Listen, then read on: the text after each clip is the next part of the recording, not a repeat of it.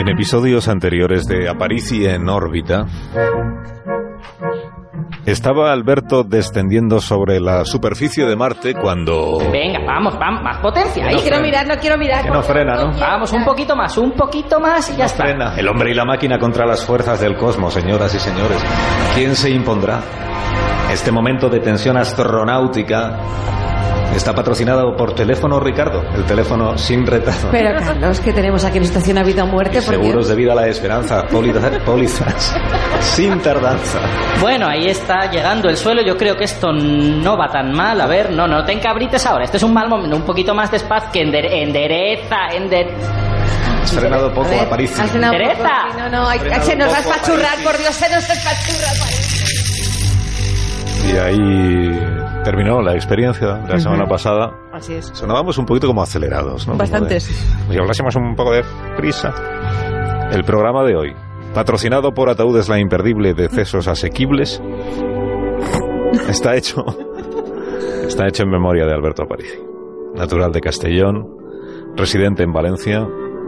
Hemos perdido en acto de servicio científico radiofónico Amén. era un joven con toda la vida por delante, que destacaba, o eso pensaba él, por su faceta de divulgador. Hola, hola, Carlos, hola. Cero. ¿Estamos ya en directo? ¿Es, es la hora? Sí, es la hora, ¿no?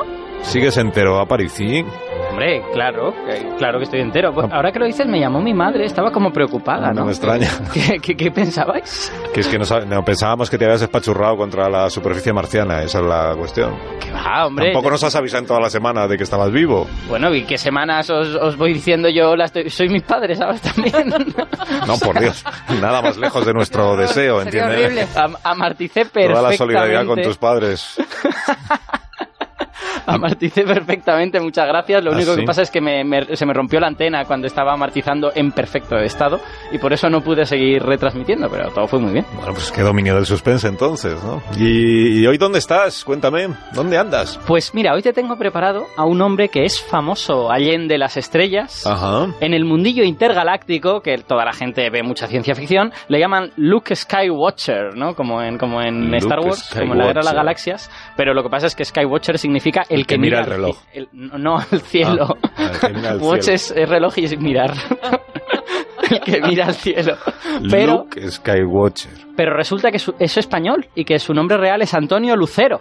No me digas. de Sí, sí, sí, sí. Lucerito, mira. Don, don Antonio es historiador y cartógrafo de estrellas. Ah, qué bueno. ¿Y está ahí contigo donde quiera que estés? Aquí lo tengo, aquí lo tengo. Don Antonio, Qué buenos bien. días. Ey, eh, es verdad, perdón, es que, es que Don Antonio no habla si no le ponemos la sintonía de Don Antonio. Fran, por favor. sintonía si- propia, don Sintonía. Muy buenos días. Como me gusta esta canción. Ya nadie hace música espacial como Gary Newman. ¿Ah? Nadie. Don Antonio, ay, qué bonita, sí, muy bonita esta melodía. Muy bonita. Sí. Don Antonio, cuéntele a Carlos y a los oyentes de Onda Cero qué, es esto de cartografiar estrellas. Cartógrafo, e historiador y farero cuando era joven. Pues bueno, les cuento, yo tengo una navecita un poco como la tuya, Paricia, aunque bastante más vieja, y diésel. Y voy por ahí con mis cachivaches contando estrellas y poniéndolas en el mapa una a una, como se debe hacer, ¿no les parece precioso? Imaginaos lo que debe de ser conocer a las estrellas una por una, ¿no? Es como casi por su nombre, ¿no? Una maravilla, no sabes lo emocionante que es cuando estás rodeado un de una nebulosa y de repente ves un destello de luz y te das cuenta que dentro hay una estrella escondida y que nadie hasta ahora sabía de su existencia. Esa, esa es la parte de cartógrafo, pero usted es también historiador, ¿no? Apunta, digamos, en un papelito o en otro sitio, eh, cómo, cómo las estrellas van naciendo y muriendo, ¿no? Cuéntele, cuéntele cómo se hace eso. Esa es la mejor parte, ¿saben ustedes lo que son los rayos gamma? Bueno, Yo perdón, sí. vamos por partes, que, que me embalo. Empiezo por el principio. Historiar las estrellas no es nada fácil, porque las que se han muerto ya están muertas. Antiguamente, antiguamente, queridos hermanos y amigos, eh, la única manera de saber de ellas es observar las galaxias muy lejanas. Lejanas muy galaxias y galaxias muy lejanas, da igual. Que vemos con el aspecto que tenían cuando eran jóvenes, porque su luz, queridos amigos, hermanos y radio oyentes, ha tardado mucho en llegar. Por eso su lío, necesitan unos telescopios ultravioletas y yo tengo tres o cuatro, no se crean. Cada dos o tres años sale uno con una actualización nueva. Ya, y, y ahora usted ya lo va a poder hacer de otra manera, entonces. Calle, que mi hijo Federico trabaja ahora en la NASA. Qué orgullosa estaba la madre cuando le vio con el uniforme.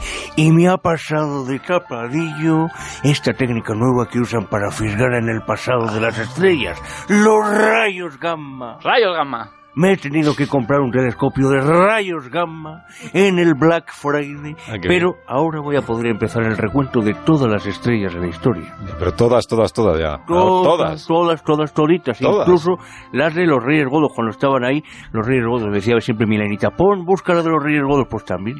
Ya. Pues sí, pues sí, re- resulta, esto es, esto es un artículo que acaba de salir publicado en Science, resulta que aunque las estrellas se mueran, hay una cosa de ellas que continúa, que es la luz. La luz que escapa de las galaxias sigue viajando durante miles de millones de años por ahí y es el testigo del número de estrellas que han vivido, ¿no? Cuanta más luz, más estrellas. Y resulta que estos rayos gamma, al moverse por el universo, chocan con esa luz y, bueno, no desaparecen, se convierten en pares de electrón-positrón, pero vamos, dejan de ser rayos gamma, ¿no? Eh, así que si analizamos cómo de opaco es el universo a los rayos gamma, podemos saber cuánta luz hay y a través de eso cuántas estrellas ha habido. Qué interesante, ¿no? Y entonces usted ya, don Antonio sigue contigo, ¿no? Don Antonio, Sí. sigue usted ahí, ¿no? Es que me, me está dando un aspaviento raro. en- Bueno, Ay, es- no- nada, es... No, tom- tome un poquito de agua, agua. un poco de Anginas agua, en el pecho, no pasa nada.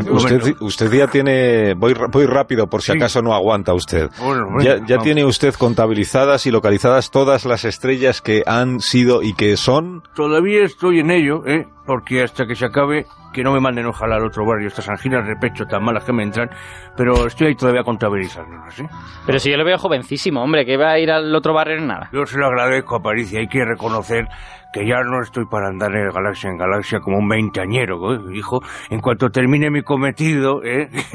me meto en la cama a descansar porque una promesa es una promesa y que no le digan a nadie que tengo yo lo de los rayos gamma, ¿eh? Ah, pero le ha prometido a su hijo que, pero si lo han publicado en Science, sí. Mm, Bueno, Science lo lee todo el mundo.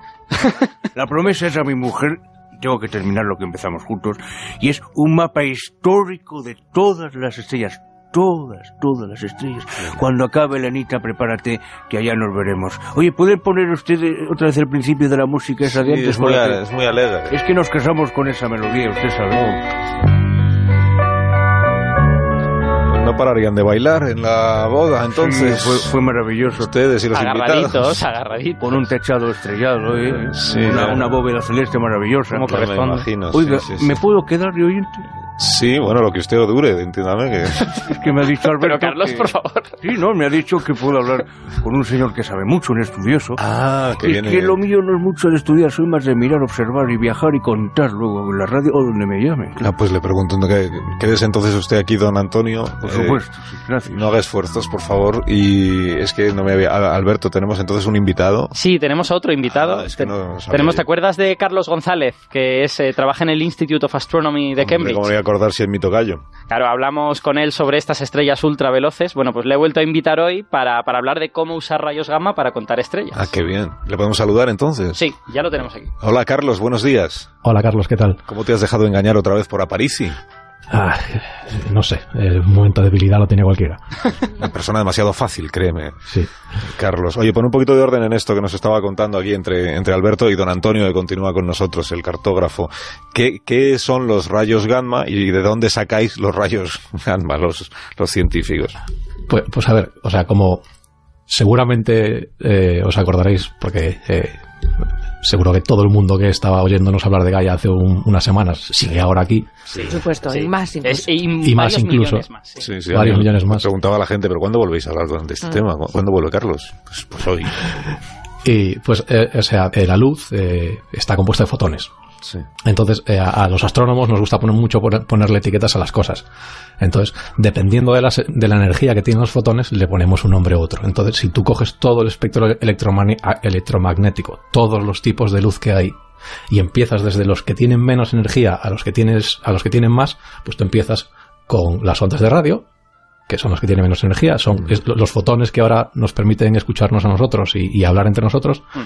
Son ondas de radio. Después, por encima de las ondas de radio tienes las microondas, que son las que te calientan el, el café en el, Sí. en el microondas.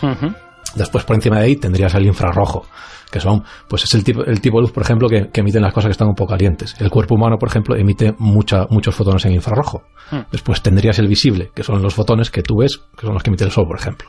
Después, por encima del visible, tendrías los fotones ultravioleta, que son estos que, de los que hay que protegerse ahora. Hmm. Por encima del ultravioleta tendrías eh, los rayos X, que por ya son tan energéticos, por ejemplo, que atraviesan casi todo, casi todo, o sea, mucha materia. Por eso lo usamos, por ejemplo, para hacer las radiografías, porque atraviesan parte de nuestro cuerpo, pero por ejemplo, los huesos que son más densos no son capaces de atravesarlos, por eso los vemos. Y por encima, la radiación más energética que conocemos son los rayos gamma. Entonces, estos rayos gamma están hechos de, de- de- de unos fotones muy, muy, muy energéticos y estos fotones solo se generan en sitios en los que eh, o bien hay, hay procesos nucleares, como por ejemplo las bombas atómicas. Las bombas atómicas eh, generan radiación, eh, generan rayos gamma, eh, como le pasó al- a, a la masa, al increíble Hulk, que Exacto. cogió sus poderes por estar ahí expuesto a un montón de radiación gamma. O bien, por ejemplo, sitios donde hay campos magnéticos muy fuertes o, o campos eléctricos muy, muy fuertes. Por ejemplo, en la Tierra las tormentas, cuando hay un relámpago, también generan un, un- un poquito de rayos gamma. Ajá. En el Sol, por ejemplo, que hay campos magnéticos muy fuertes, Sí. también tenemos rayos gamma. Y en este caso, los que estamos usando para, para estudiar este tipo de estrellas se generan en agujeros negros supermasivos. Estos agujeros negros eh, tienen un montón de material a su alrededor que se mueve muy, muy, muy rápido y hay campos magnéticos muy, muy, muy fuertes, tan grandes que emiten un montón de estos rayos gamma. Entonces, por eso, por eso eh, eh, podemos verlos, incluso, incluso eh, galaxias que tienen estos agujeros negros que están muy, muy lejos, como es el, el caso de los que están usando en este artículo. Ya. ¿Y, y, mm, a qué conclusiones vais llegando? Si es que se ha llegado ya a alguna conclusión. ¿Hay más estrellas ahora que antes o hay menos? ¿O ¿Cómo está el asunto? Ahora se van formando un poco menos de estrellas. Menos que antes. Menos que antes. Lo que pasa es que esto es un poco, es un poco, es un poco eh, truco, porque realmente eh, lo que ah, hay truco, siempre hay truco. Lo que se mide es la formación, la fo- es- es- esta formación estelar se mide cuántas estrellas se generan por unidad de volumen. Ajá. Entonces, ahora el universo es mucho más grande de lo, Ah, de vale, lo que era vale, antes. Vale, vale, vale. Claro.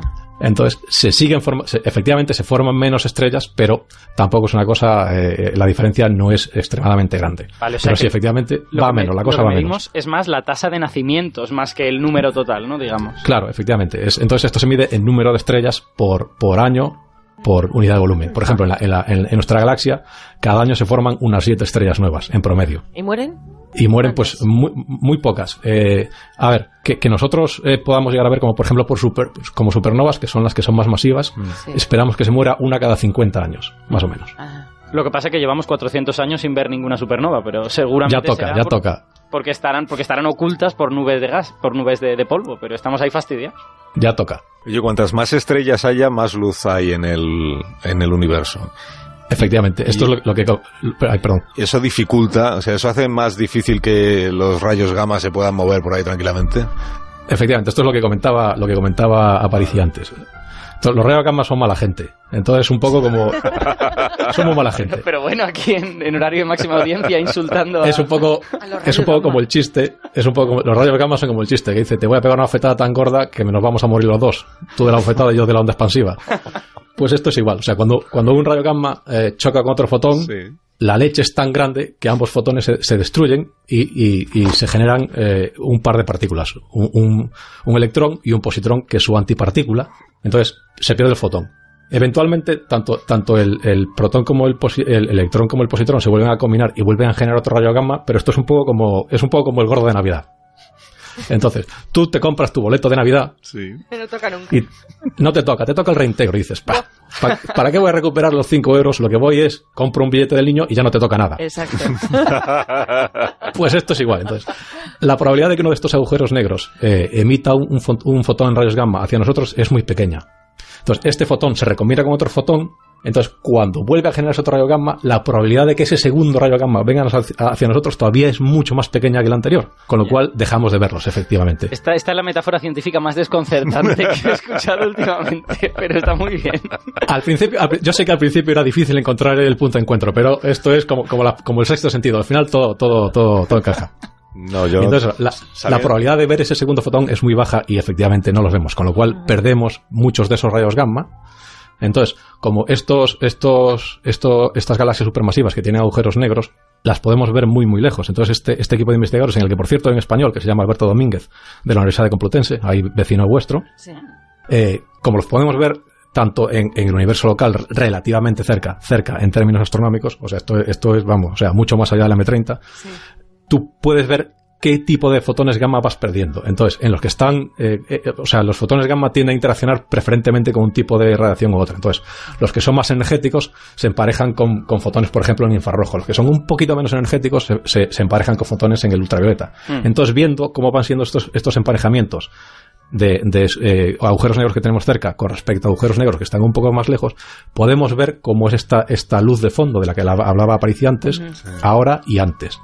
Y como sabemos que esa luz de fondo, esa luz de fondo es un poco como cuando tú te acercas a Madrid o cualquier otra ciudad de noche y está un poco nublado y tú puedes ver el reflejo de la ciudad en las nubes, ¿no? Ajá. Pues entonces, viendo ese reflejo, o sea, si sabemos cómo es ese reflejo, podemos saber cuántas estrellas hay y cuántas estrellas se han formado a lo largo del tiempo. Tengo dos preguntas de un oyente que, como tengo ni idea, no sé si son tonterías. Pues elige una. Pues ya está. En el as- pregunta, ¿en el espectro de la luz no hay rayos con más energía que los gammas o no los conocemos? No hay. No hay. O sea, no hay. Porque básicamente esto es, es, es solo una etiqueta. Entonces, toda la, Vale. toda la luz que es más energética que un cierto nivel es son rayos gamma. ¿Y no hay rayos con menos energía que las ondas de radio o no sabemos de su existencia? Por lo mismo, ondas de radio también es una etiqueta. Entonces, toda la luz que es menos erge- energética que un cierto valor son ondas de radio. Vale. Claro, hay, digamos que los rayos gamma cuando se definieron eran fotones capaces de romper un núcleo, pero ahora fotones mucho más energéticos que esos, capaces pues de romper un protón o un neutrón o de romper cosas más, más bestias todavía, pues también se le llama rayo gamma. Y ya está. Simplemente no, no tiene límite esa definición. Bueno, yo me he quedado con lo de que hay trucos, siempre hay truco, lo de la bofetada esta, el leñazo que se pegan las dos partículas, y, y que es como el décimo de lotería. O sea, ya Pues creo que ya- poco. Ahora estás preparado para reproducir el artículo de Science. ahora ¿no? ya estoy perfecto. Todo ciencia, todo ciencia. Me, me gusta que todo lo que hablo de ciencia ha calado. Parado, cala, cala, lo que, lo que vamos contando. Claro, está aquí don, don Antonio, a usted le ha parecido interesante todo Sí, esto. yo ¿no? me preguntaba si un rayo gamma podría destruir un matrimonio. ¿Podría ser? Si, si es un matrimonio muy pequeñito a escala atómica, sin duda. Bueno, pues ya está. Por eso mismo. Nada más. Carlos, un fuerte abrazo, gracias por habernos acompañado esta mañana. Igualmente, muchas gracias a vosotros. Qué gusto día. Adiós a Parisi, hasta la próxima semana. Hasta la semana que viene. Oye, salúdame a- al señor, eh, ¿cómo se llama? Antonio Lucero. Antonio Lucero. Lucero. Siga usted con su investigación. Siga usted. eh, Así lo haré. Muy bien, qué alegría conocer gente todas las mañanas. Enseguida llegamos al mediodía ya, vamos camino de las 11 de la mañana en Canarias. Contamos las noticias y enseguida continúa. ¿Hay novela hoy? Claro que sí. Pero si ayer todos los personajes... No sé, pero algo, algo ocurrió. Una gran desgracia. Sí. Más de uno. En Onda Cero.